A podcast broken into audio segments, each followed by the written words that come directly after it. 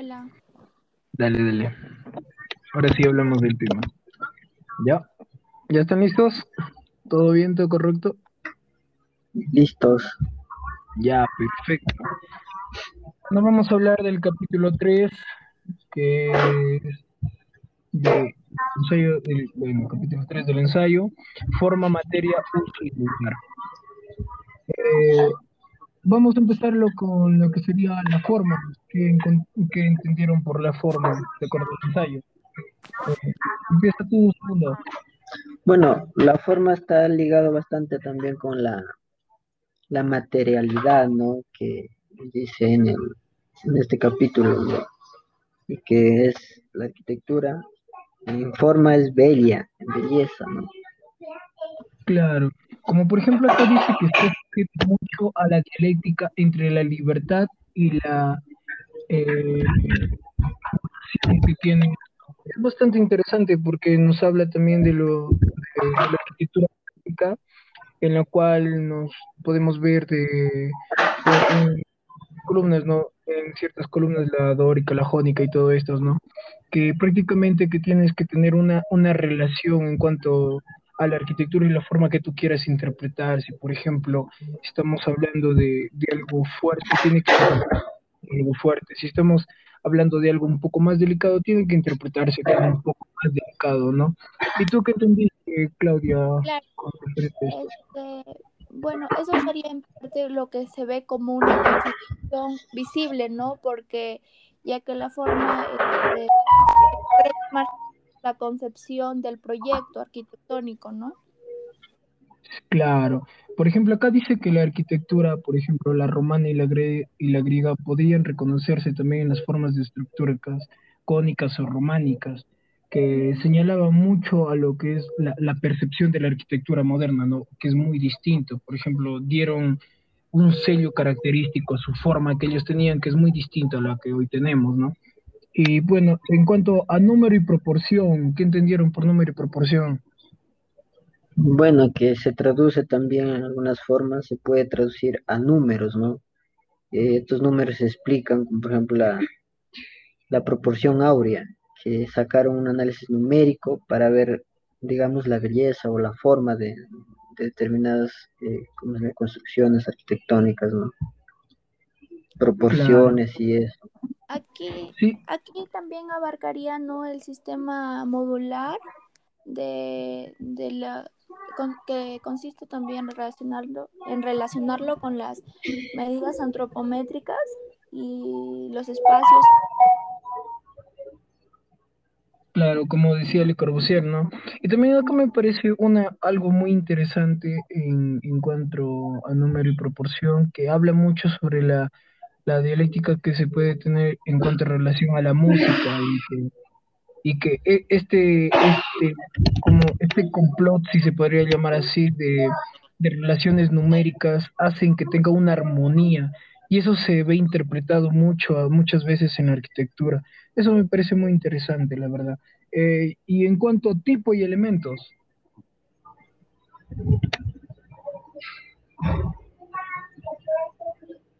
¿qué entendieron por tipo y elementos?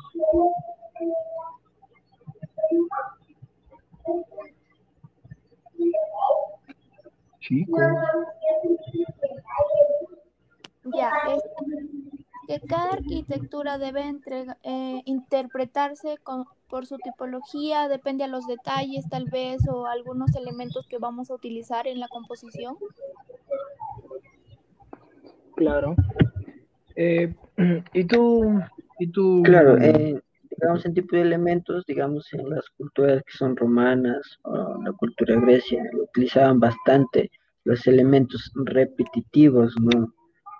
Para dar como una continuidad o así del- claro, de los se elementos. trataban de distinguir, ¿no? En la tipología, por ejemplo, si se trataba de un colegio, se distinguía que era un colegio, si trataba de un parlamento, de, de un, de un consejo, se distinguía como un consejo, de un hospital, de un hospital. Y, por ejemplo, lo, lo que les hablaba, es que a mí me parece muy interesante algo que eh, que decía que debemos distinguir entre elementos de arquitectura y elementos de composición. En cuanto a elementos de arquitectura, él interpretaba como si fuera una palabra dentro de la arquitectura, mientras que los elementos de composición era una oración o un texto en cuanto a la arquitectura, así lo representaba, así lo veía, así lo percibía, ¿no? En cuanto a elementos arquitectónicos, pues tenemos que son cosas eh, pequeñas, pero que dan un significado bastante grande, ¿no? Una lectura muy grande a la arquitectura. Por ejemplo, pueden ser el caso de las columnas, de las ventanas o de las puertas. En el caso de composición, tenemos que pueden ser los vestíbulos, los patios, los claustros o la arquitectura eh, misma, así volumétricamente hablando, ¿no? Eh, bueno, también tenemos en la materia, ¿qué, ¿qué, entendieron por la materia, amigo? Bueno, la materia se puede decir es algo representativo de, un lugar, ¿no? Puede representar una forma en sí. Como, como decíamos la vez pasada, la materia está bien ligada a lo que es la forma, ¿no? Claro, la materialidad, ¿no?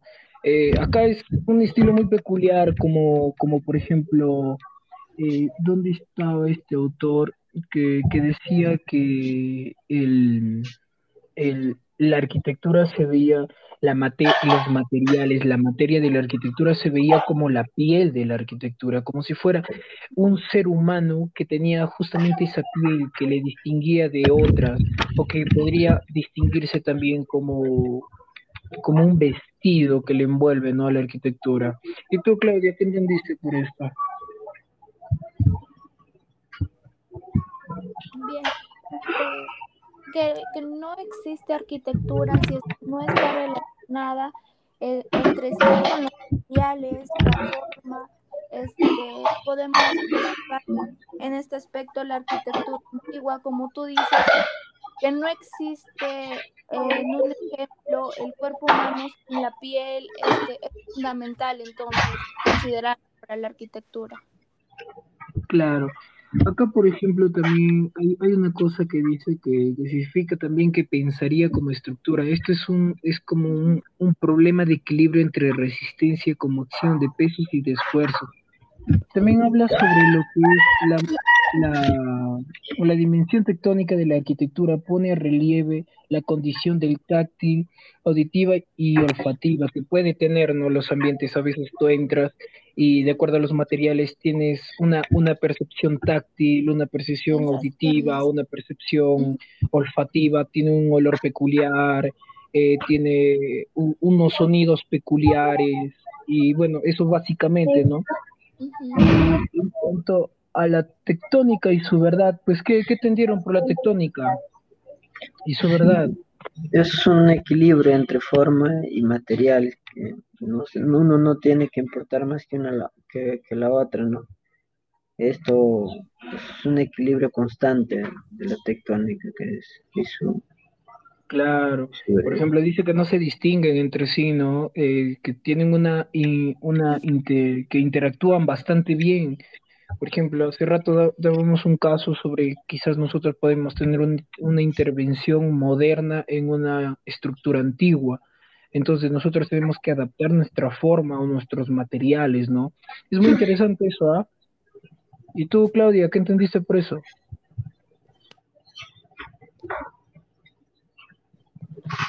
Bien, este también podríamos decir de que este como como tiene la relación entre la materia, ¿no? Como, ya hemos ido mencionando, también podríamos decir este sobre los los las posturas, este como, como tú mismo dices, este, las percepciones, porque eso es lo que en sí lo que buscamos, ¿no? Que cada ambiente lo podamos, lo, lo, que lo podamos percibir de manera diferente y distinguirlo de esa manera de, los demás. ¿Para que Para hacer una composición única, para hacer un trabajo único, para que... Para... ¿Sí me entiendes, no? Sí, sí, sí te entiendo. En cuanto a los pesos y, la, y las fuerzas, ¿qué entendieron por los pesos y fuerzas? Bueno, en, pesos y fuerzas se llama, es cada proyecto, cada construcción, es una batalla con la gravedad, ¿no? Eh, para que busque un equilibrio constante tanto en el tiempo y que resista el tiempo mismo, ¿no? Sí, justamente es una, la arquitectura es una lucha constante contra la gravedad, eso es muy cierto. Eso es mucho lo que habla acá y que nosotros debemos tener muy en cuenta, por ejemplo, si de verdad vamos a construir algo, no solamente es imaginarlo, idearlo, sin darnos cuenta de que, por ejemplo, eh, el sistema constructivo, ¿no? Que, por ejemplo, podríamos hacer un voladizo gigantesco y al final nos damos cuenta que en un movimiento sísmico se va todo para el piso. Entonces, no, no, no, no está bien. ¿no? Claro, tener, tener esa, esa, tratar de, de tener esa relación, ¿no? Y bueno, eh, la utilidad y actos y función.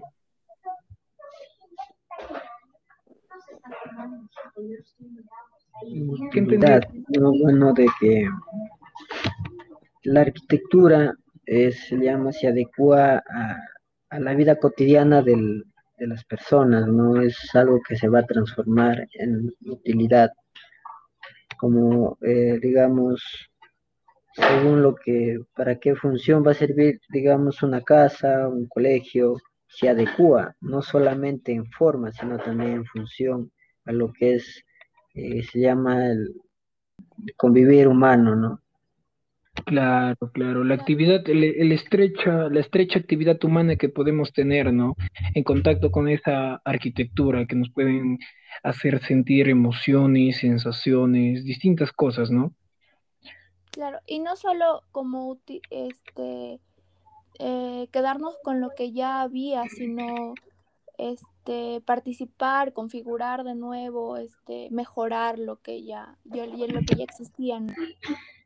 Claro, intervenciones que pueden ser muy productivas para la arquitectura, sí. Y bueno, para finalizar, eh, en cuanto, ¿qué entendieron sobre el lugar?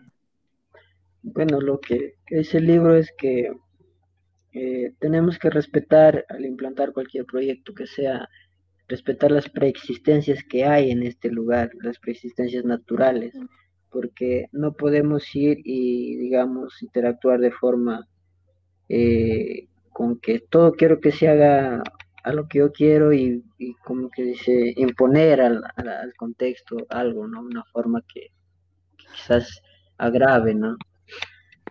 Claro. Este, darle sentido eh, a nuestro proyecto de acuerdo a lo que ya existe, como dice el, compañero, respetando y, y, adaptándonos, ¿no? Mejorando, claro, pero adaptándonos a lo que ya, ya nos da el lugar. Claro, y muchas veces estas preexistencias nos dan un sentido a la arquitectura, nos dan una forma de implantación y eso nosotros tenemos que prácticamente es un problema para nosotros, ¿no? Y nosotros tenemos que saber resolverlos de la mejor manera. Y mucho y en muchos casos nosotros saber repotenciar esos problemas que nos brinda la topografía, ¿no? Las, las preexistencias que tenemos en determinado lugar. como muchas veces nos ayuda a crear estrategias, porque de acuerdo a cómo a, lo que tenemos podemos ir orientándonos, ¿no? Claro, como por ejemplo, eh, una, una, una de las eh, eh, formas, por ejemplo, que, que, yo encontré acá que eran muy, muy buenas, era sobre la forma, materia, utilidad y el lugar que representan para la arquitectura, ¿no? Es, es como una estrecha relación, un vínculo poético, como dicen acá, eh, entre la arquitectura y, el lugar. Muy interesante. Ya pues, eh, eso sería todo. Creo que nos pasamos demasiado de la hora. Ya pues, arquitectos, espero que les guste. bueno, ya pues. Gracias. Gracias, arquitectos.